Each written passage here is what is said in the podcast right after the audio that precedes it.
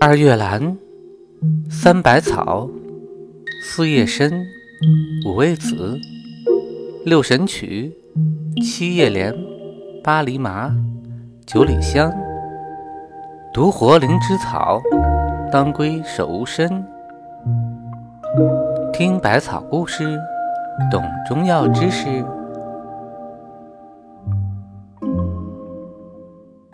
三月阴沉，四月蒿。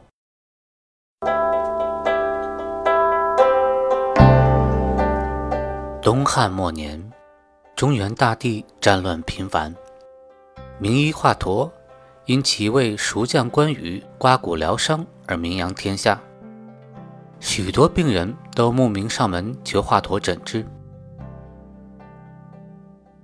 有一天，一个重症黄疸病人找到华佗，这位病人面色以及全身皮肤发黄，眼睑也发黄，四肢极度的消瘦。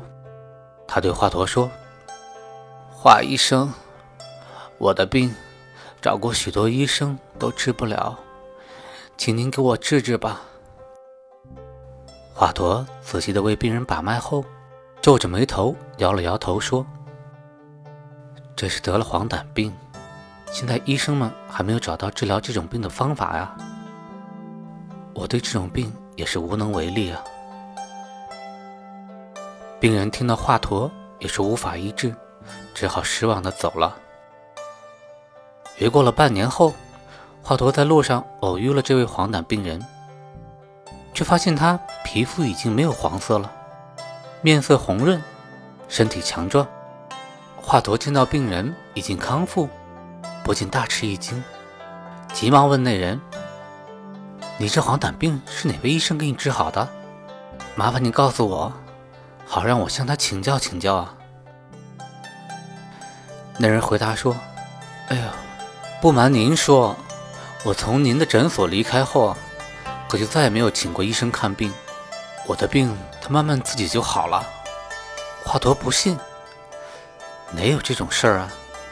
你准是吃了什么药吧？”“我什么药也没吃啊！”华佗更加的疑惑了。这就奇怪了。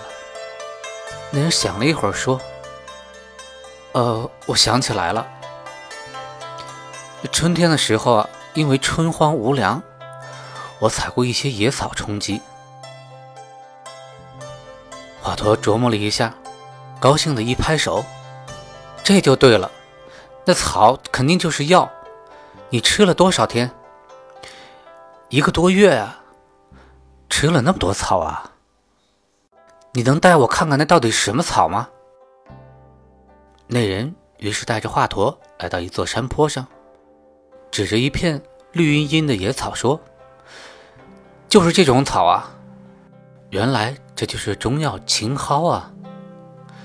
于是便采了一些回去，拿回去给其他的黄疸病人试服。可是试治了几位病人，均没有效果。于是华佗又找到了那个人，询问他到底他是几月份吃的青蒿呢？得到的回答是三月份。华佗立即醒悟过来，阳春三月，百草发芽，也许是三月的青蒿才有药力。第二年春天，华佗又采了许多三月份发芽的青蒿，给几位黄疸病人服用，果然。这时候吃了一个好一个，过了三月份再采给病人吃，又没有效果了。通过反复的临床实践，华佗终于发现，青蒿只有幼嫩的茎叶才可以治疗黄疸病。为了便于区别，于是取名为阴沉。后来，华佗还编了一首歌诀，以方便后人记忆。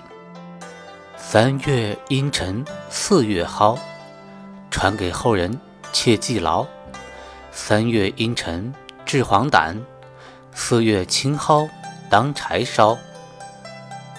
阴沉是目前中医临床常用的一味中药，具有清热解毒、退黄等功效，是治疗黄疸型肝炎必用的良药。